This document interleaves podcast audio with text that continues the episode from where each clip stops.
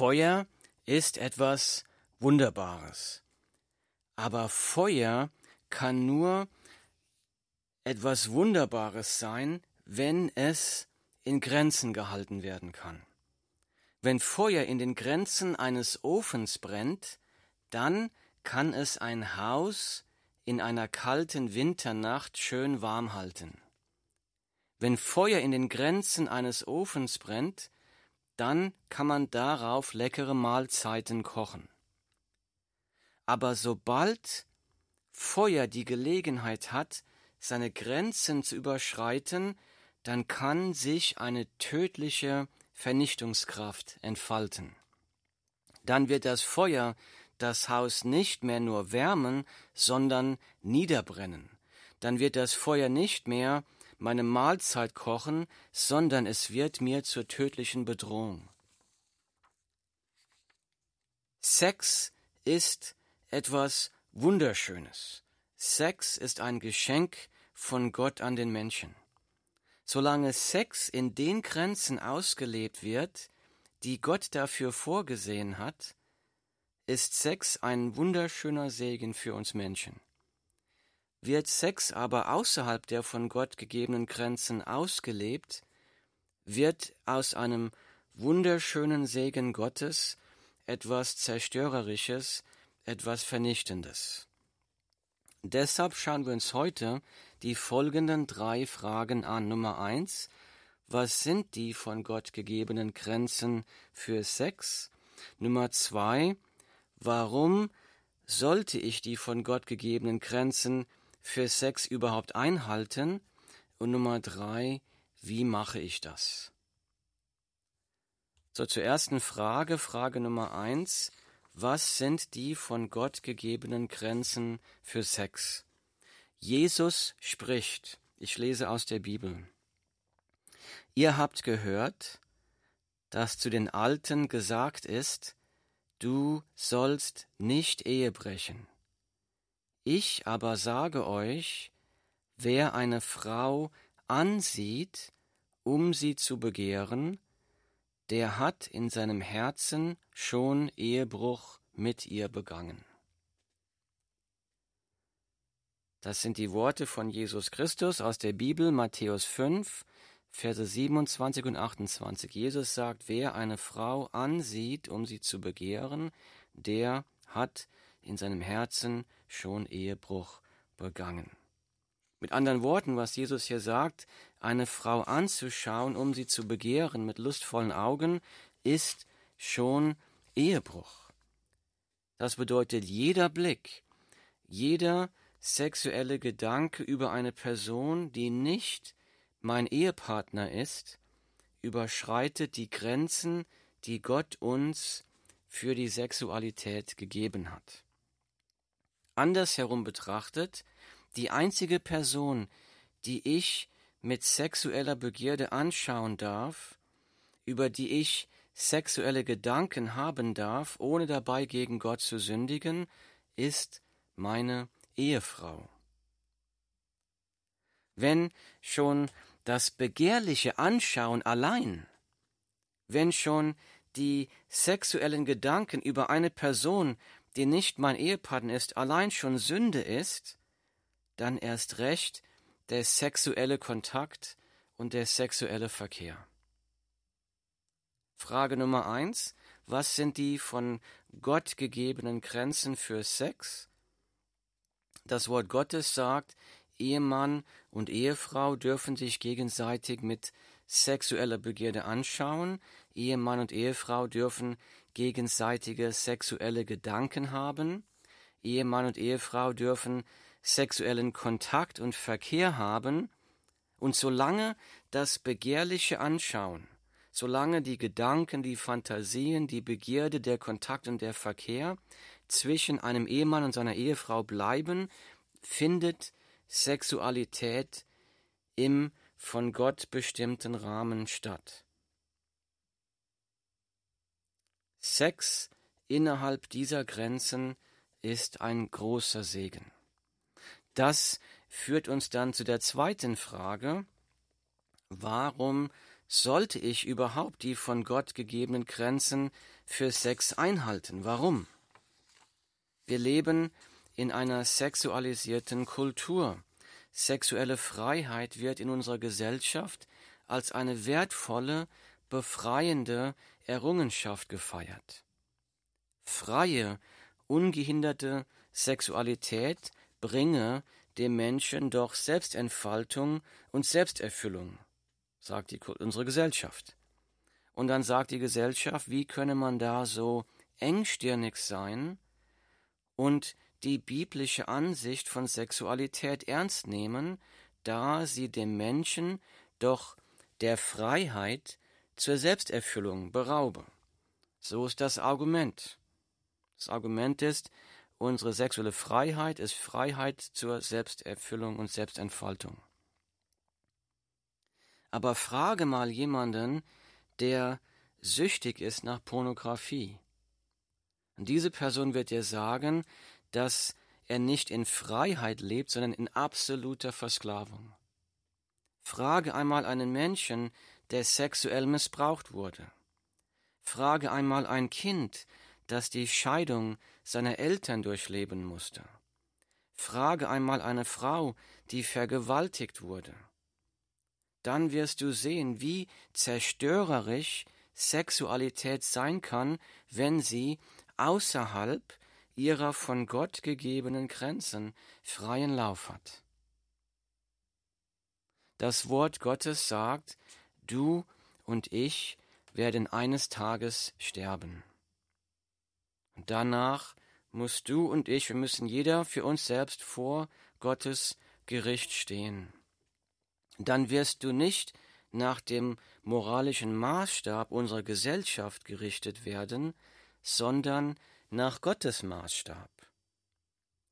Jesus spricht, ich aber sage euch, wer eine Frau ansieht, um sie zu begehren, der hat in seinem Herzen schon Ehebruch mit ihr begangen.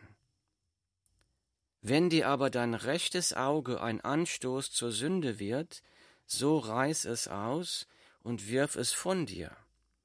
Denn es ist besser für dich, dass eines deiner Glieder verloren geht, als dass dein ganzer Leib in die Hölle geworfen wird. Die Bibel Matthäus Kapitel 5, Verse 28 und 29. Hier sagt Jesus, ein sexueller Gedanke über eine Person, die nicht mein Ehepartner ist, ist in Gottes Augen schon eine so schlimme Sünde, dass sie die ewige Hölle verdient hat. Die Frage ist also, warum sollte ich die von Gott gegebenen Grenzen für Sex überhaupt einhalten? Die Antwort ist, weil Sex außerhalb der von Gott gegebenen Grenzen zerstört, vernichtet und mich in die Hölle bringt. Jetzt mag jemand einwenden, Moment mal, Jesus Christus ist doch für die Sünden der Welt gestorben. Jesus Christus hat doch die Strafe für alle Sünden am Kreuz bezahlt. Jeder, der das glaubt, der hat doch die Vergebung aller Sünden. Die Bibel sagt doch, dass ein Mensch aus Gnade errettet ist, durch den Glauben, nicht aus Werken. Jetzt mag jemand mich fragen, Timo, sagst du etwa, dass wir uns aus eigener Kraft von der Hölle retten müssen, durch sexuelle Reinheit. Nein, das sage ich nicht. Ja, das einzig gute Werk, was dich und mich von unserer Sünde befreien kann, das einzig gute Werk, was dich und mich vom Zorn Gottes befreien kann, das einzig gute Werk, was dich und mich von der Hölle retten kann, ist das Werk, das Jesus aus Liebe am Kreuz für dich und für mich getan hat. Jesus ist am Kreuz für deine und für meine Sünden gestorben, aus Liebe zu dir und zu mir. Die Bibel sagt, die Errettung durch Jesus Christus wird wirksam durch den Glauben allein, nicht durch religiöse Leistung, nicht durch gute Werke. Das Wort Gottes sagt, ich lese, denn aus Gnade seid ihr errettet durch den Glauben, und das nicht aus euch. Gottes Gabe ist es, Gottes Geschenk ist es, nicht aus Werken, damit niemand sich rühme. Die Bibel, Epheser Kapitel 2, Verse 8 und 9. Also hier sagt das Wort Gottes, denn aus Gnade seid ihr errettet, durch den Glauben. Und das nicht aus euch, Gottes Gabe ist es, also Gottes Geschenk, nicht aus Werken, damit sich niemand rühme. Die Rettung ist aus dem Glauben allein, aus Gnade, weil Jesus für dich und für mich am Kreuz gestorben ist. Jetzt mag jemand fragen, wenn das doch so ist, warum sollte dann ein wiedergeborener Christ, der an Jesus glaubt, der die Vergebung von Jesus empfangen hat, warum sollte so ein Mensch die von Gott gegebenen Grenzen für Sex dann überhaupt noch einhalten? Denn Jesus hat doch den Menschen von der Hölle gerettet, der an Jesus glaubt. Das Wort Gottes sagt, wenn ein Mensch im Glauben an Jesus die Vergebung der Sünden empfängt, dann wird der Mensch in diesem Moment von neuem geboren. Dann wird er mit dem Heiligen Geist erfüllt. Dann fängt ein ganz neues Leben an. Dann fängt Gott an, mit seiner Kraft in dieser Person zu wirken. Dann beginnt ein lebenslanger Veränderungsprozess, aber dann beginnt auch ein innerlicher, lebenslanger geistlicher Kampf. Das Wort Gottes beschreibt das so. Es sagt, denn das Fleisch, das ist also mein Eigenwille, denn das Fleisch gelüstet gegen den Geist, gegen den Heiligen Geist, der in uns lebt dann und der Geist gegen das Fleisch, und diese widerstreben einander. Galater 5, Vers 17. Das heißt, dann fängt ein Kampf an, dann kämpft der Heilige Geist gegen meinen Eigenwillen und mein Eigenwillen kämpft gegen den Heiligen Geist. Und das ist so dieser Prozess, der Veränderungsprozess, der in einem wiedergeborenen Christen wirkt. Das bedeutet, wenn ich ohne schlechtes Gewissen Pornografie anschauen kann, wenn ich ohne schlechtes Gewissen jedem Rock mit Stielaugen hinterher schauen kann, wenn ich ohne schlechtes Gewissen mit einer Arbeitskollegin flirten kann, dann ist nicht die Frage, kann ich meine Errettung verlieren, dann ist die Frage, kann ich überhaupt errettet sein? Könnte der Heilige Geist mit so etwas Frieden haben. Wenn ich Sex ohne Ehe, Sex vor der Ehe, Sex außerhalb der Ehe, Sex mit den Augen, Sex in Gedanken genießen kann, ohne dass der Heilige Geist in mir die Alarmglocken läutet, ohne dass der Heilige Geist mich dieser Sünde überführt, dann ist nicht die Frage, kann ich meine Errettung verlieren, sondern dann ist die Frage, kann ich denn überhaupt errettet sein? Und wenn du das bist, dann flehe ich dich an, untersuche deinen Glauben. Betrüge dich nicht selbst. Das bedeutet nicht, dass ein wiedergeborener Christ immer 100% sexuell rein ist. Aber es bedeutet, ein wiedergeborener Christ fängt an, seine Sünden zu verabscheuen. Ein wiedergeborener Christ kann keinen Frieden haben mit seiner sexuellen Unreinheit. Ein wiedergeborener Christ hat den Willen, gegen seine sexuelle Unreinheit anzukämpfen. Gegen seine eigene, nicht gegen die der anderen. Es geht immer um meine eigene sexuelle Unreinheit. Die der anderen, dagegen kann ich nicht ankämpfen, das ist der Kampf eines jeden Menschen. Und so ein Wille gegen meine eigene sexuelle Unreinheit anzukämpfen, das ist die Frucht des Wirken des Heiligen Geistes in einem Mensch, der von neuem geboren ist. Das Wort Gottes sagt, denn Gott ist es, der in euch sowohl das Wollen als auch das vollbringen wirkt, nach seinem Wohlgefallen. Philippa Kapitel 2, Vers 13. So, jetzt haben wir die folgenden Fragen beantwortet. Nummer eins, was sind die von Gott gegebenen Grenzen für Sex? Nummer zwei, warum sollte ich die von Gott gegebenen Grenzen für Sex überhaupt einhalten? Jetzt kommen wir zur letzten und zur wichtigsten Frage. Wenn doch schon nur ein sexueller Gedanke, wenn doch nur ein begehrender Blick Sünde, sexuelle Unreinheit ist, wie kann ich dann jemals zur sexuellen Reinheit kommen? Wir leben doch in einer sexualis sexualisierten Gesellschaft, in der man tagtäglich mit sexualisierten Eindrücken bombardiert wird. Wie soll da die sexuelle Reinheit möglich sein? Das ist eine gute Frage. Eine gute Frage. Zuerst einmal möchte ich ganz klar sagen, Streben nach sexueller Reinheit ist aus eigener Kraft absolut unmöglich. Aus eigener Willenskraft ist das absolut unmöglich. Jesus Christus kann jeden Menschen, dich und mich, mit seinem Blut von jeder Sünde reinwaschen, egal was du in der Vergangenheit getan hast. Bei Jesus findest du die Vergebung deiner Sünden.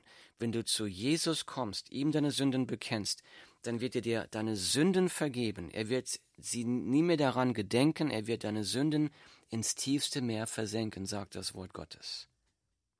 Das heißt erst einmal, die Sünden der Vergangenheit, du kannst davon absolut rein gewaschen werden bei Jesus Christus. Und danach, wenn du jetzt von dein Leben neu anfängst mit Jesus Christus, dann brauchst du auch tagtäglich die Gnade und die Kraft Gottes, die Jesus dir am Kreuz ermöglicht hat, um diese Reinheit jetzt und in der Zukunft auszuleben. Und wenn du Jesus noch nicht zum Herrn über dein Leben gemacht hast, dann wird dir das Streben nach sexueller Reinheit unmöglich sein, dann wirst du immer noch in deinen Sünden hilflos gefangen sein. Du brauchst die Kraft von Jesus Christus. Das Blut Jesu sprengt dich, sprengt alle Ketten, befreit von jeder Bindung. Zweitens muss ich erkennen, Streben nach sexueller Reinheit ist ein Kampf um meine Gedanken.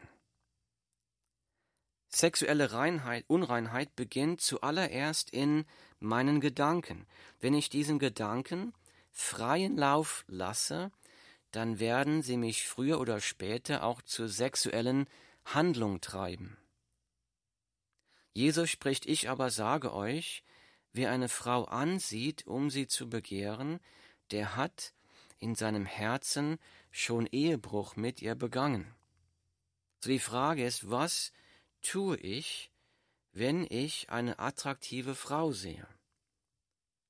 Entscheide ich mich, diese Frau mit sexueller Begierde von oben bis unten zu mustern, dann habe ich schon Ehebruch im Herzen in meinen Gedanken begangen. Entscheide ich mich, meinen sexuellen unreinen Gedanken ungehindert freien Lauf zu lassen, dann wird das früher oder später dazu führen, dass ich irgendwann mit einer anderen Frau im Bett lande. Deshalb spricht Jesus, wenn dir aber dein rechtes Auge ein Anstoß zur Sünde wird, so reiß es aus und wirf es von dir. Denn es ist besser für dich, dass eines deiner Glieder verloren geht, als dass dein ganzer Leib in die Hölle geworfen wird. Matthäus 5, Vers 29. Also reißt jetzt nicht deine Augen aus. Jesus meint das bildlich. Er meint, wir sollen allen Gedanken, alles, was uns dazu bringt, diese Gedanken zu haben, wir sollen das bekämpfen in uns selbst. Das heißt, Streben nach sexueller Reinheit ist ein Kampf um meine Gedanken. Drittens, Streben nach sexueller Reinheit ist ein Kampf um den Glauben. Es ist ein Kampf um den Glauben, ein Kampf um den Glauben, dass Jesus meine größte Lebenserfüllung ist. Wenn mir ein unreiner Gedanke in den Sinn kommt, dann muss ich mich fragen, warum will ich diesen Gedanken überhaupt weiterdenken? Warum habe ich überhaupt Gefallen an diesen Gedanken? Die Antwort ist, weil ich mir von diesem Gedanken verspreche, dieses prickelnde Abenteuer wird mich erfüllen, dieser Gedanke wird mir Vergnügen und Freude bringen. Das grundlegende Problem mit der sexuellen Unreinheit ist, dass wir die folgenden Lügen glauben. Wir glauben die folgenden Lügen. Die Lügen sind, wenn man nach einem Leben in sexueller Reinheit strebe, dann verpasse man doch den ganzen Spaß, den die anderen erleben dürfen. Dann glauben wir der Lüge, Gott wolle einem etwas Gutes vorenthalten. Dann glauben wir der Lüge, Gott sei nur ein großer Spielverderber. Unser Problem ist, viel zu oft glauben wir diesen Lügen. Die Bibel berichtet davon, wie Jesus einer Frau begegnet ist an einem Brunnen, die ein Leben in sexueller Freiheit gelebt hat, in sexueller Unreinheit. Diese Frau schien ihr Leben lang der Lüge geglaubt zu haben, sexuelle Abenteuer brächten ihr Selbstentfaltung und Selbsterfüllung. Aber sexuelle Abenteuer haben ihr weder Selbstentfaltung noch Selbsterfüllung gebracht, sondern Enttäuschung und Leid. Fünf kaputte Ehen. Der Mann, mit dem sie jetzt lebte, hat sie so gering geachtet, dass er sie nicht einmal mehr heiraten wollte. Sie musste in Schande und Erniedrigung leben, sie musste mittags in der größten Hitze des Tages zum Brunnen zu kommen, um Wasser zu schöpfen, um dem üblen Gerede der Leute aus dem Weg zu gehen. Ich lese aus, aus der Bibel. Jesus antwortete und sprach zu ihr, Jeden, der von diesem Wasser trinkt, wird wieder dürsten. Johannes Kapitel 4, Vers 13. Jeden, der von diesem Wasser trinkt, wird wieder dürsten. Jesus sagt der Frau mit anderen Worten, du versprichst dir Erfüllung von sexuellen Abenteuern, von sexueller Freiheit. Aber das wird deinen Durst nach Erfüllung niemals stillen. Ganz im Gegenteil, das erniedrigt dich und es lässt dich immer wieder elend und durstig zurück. Jesus antwortete und sprach zu ihr, Jeden, der von diesem Wasser trinkt, wird wieder dürsten. Wer aber von dem Wasser trinkt, das ich ihm geben werde, den wird in Ewigkeit nicht dürsten, sondern das Wasser, das ich ihm geben werde, wird in ihm zu einer Quelle von Wasser werden, das bis ins ewige Leben quillt. Johannes 4, Verse 13 und 14. Glaubst du das? Glaubst du das? Jesus sagt, wer, wenn du Wasser trinkst von irgendwas in der Welt, Drogen, Sex, Alkohol, Karriere, Erfolg, materielle Dinge, Jesus sagt, das wird dich niemals erfüllen. Du wirst immer wieder durstig dazu, danach, dazu zurückkommen müssen. Und er sagt, wer aber von dem Wasser trinkt, das ich ihm geben werde, das lebendige Wasser von Jesus Christus, den wird in Ewigkeit nicht dürsten, sondern das Wasser, das ich ihm geben werde, wird in ihm zu einer Quelle von Wasser werden, das bis ins ewige Leben quillt. Glaubst du das? Glaubst du, dass Jesus deinen Durst nach Lebenserfüllung stillen kann?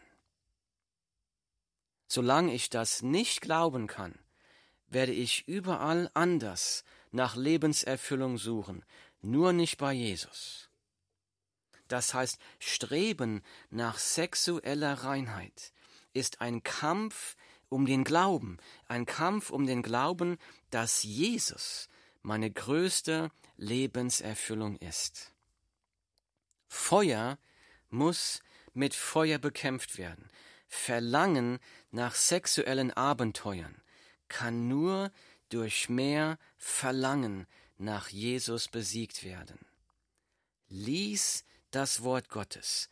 Bitte deinen Herrn Jesus darum, dass er dir den Glauben schenkt, seinen Zusagen zu vertrauen, zu bitten, hilf mir deine Herrlichkeit, deine atemberaubende Schönheit im Wort Gottes zu sehen. Bitte hilf mir, mehr Verlangen nach dir zu haben, mehr Verlangen nach dir zu haben, als nach allem, was diese Welt zu bieten hat, denn ich weiß, die Welt kann mir nur etwas anbieten, was mich durstig und elend zurücklässt. Bitte deinen Herrn Jesus um seine Kraft und um seinen Beistand. Die frohe Botschaft ist, weil Jesus dich liebt, hat er dich am Kreuz von der Macht der Sünde befreit. Dafür ist Jesus am Kreuz gestorben, um dir die Sünden zu vergeben, um die Strafe der Sünde auf sich zu nehmen und am Kreuz auch die Macht, die die Sünde über dich hat, zu brechen. Jesus hat den Sieg über die Sünde errungen. Durch seine Gnade und durch seine Kraft ist der Sieg über die sexuelle Unreinheit möglich. Nur durch ihn, nicht aus eigener Kraft. Wenn dir ein unreiner Gedanke in den Sinn kommt, dann lenke deine Gedanken sofort auf die wunderbaren Zusagen Gottes, in denen versprochen wird, dass Jesus deine größte Lebenserfüllung ist. Jesus spricht, jeden, der von diesem Wasser trinkt, wird wieder dürsten. Wer aber von dem Wasser trinkt, das ich ihm geben werde, den wird in Ewigkeit nicht dürsten, sondern das Wasser, das ich ihm geben werde, wird in ihm zu einer Quelle von Wasser werden, das bis ins ewige Leben quillt. Johannes 4, Verse 13 und 14. Jesus spricht an anderer Stelle. Jesus sagt, der Dieb kommt nur, um zu stehlen, zu töten und zu verderben. Damit ist die Sünde gemeint. Der Dieb kommt nur, um zu stehlen, zu töten und zu verderben. Ich bin gekommen, sagt Jesus, ich bin gekommen, damit sie das Leben haben und es im Überfluss haben. Johannes Verse 10, äh, Kapitel 10, Vers 10. An anderer Stelle sagt das Wort Gottes, du wirst mir den Weg des Lebens zeigen. Vor deinem Angesicht sind Freuden in Fülle, liebliches Wesen zu deiner Rechten ewiglich. Psalm 16, Vers 11. Das Wort Gottes sagt, Jesus schenkt Freuden in Fülle. Das heißt, so viel Freude, so viel Lebenserfüllung. Es ist einfach nicht mehr möglich. Es wird mir überschüttet, kein Tropfen Platz mehr für mehr frei. Wie lange wird diese Freude anhalten? Hier steht, du wirst mir den Weg des Lebens zeigen. Vor deinem Angesicht sind Freuden in Fülle liebliches Wesen zu deiner Rechten, ewiglich. Maximale Freude für immer, ewiglich. Eine Freude, eine Erfüllung, die niemals aufhört. Glaubst du das? Streben nach sexueller Reinheit ist ein Kampf um den Glauben, dass Jesus meine größte Lebenserfüllung ist. Streben nach sexueller Reinheit. Nummer eins ist aus eigener Kraft unmöglich. Wir brauchen die Kraft von Jesus Christus dazu. Nummer zwei, Streben nach sexueller Reinheit ist ein Kampf um meine Gedanken. Nummer drei, Streben nach sexueller Reinheit ist ein Kampf um den Glauben, dass Jesus meine größte Lebenserfüllung ist. Himmlischer Vater, wir danken dir für dein wunderbares Wort. Wir danken dir für deine wunderbare Gnade. Danke, dass die Türen zu dir weit offen sind durch, seinen, durch deinen wunderbaren Sohn Jesus Christus, der sich freiwillig hingegeben hat, um für uns zu sterben, dass jeder Mensch bei Jesus und bei dir die Vergebung der Sünden empfangen kann, neues Leben empfangen kann, einen neuen Anfang fangen kann. Vater, ich bitte dich, bitte wirke jetzt durch dein mächtiges Wirken der Gnade, durch deine mächtige Liebe, in den Herzen der Zuhörer. Bitte berühre sie, erwecke sie, lass sie deine Gnade, deine Kraft, deine Gegenwart erfahren und erwecke sie zu neuem Leben in Jesus Christus. Herr, wir danken dir und wir preisen dich. In Jesu Namen. Amen.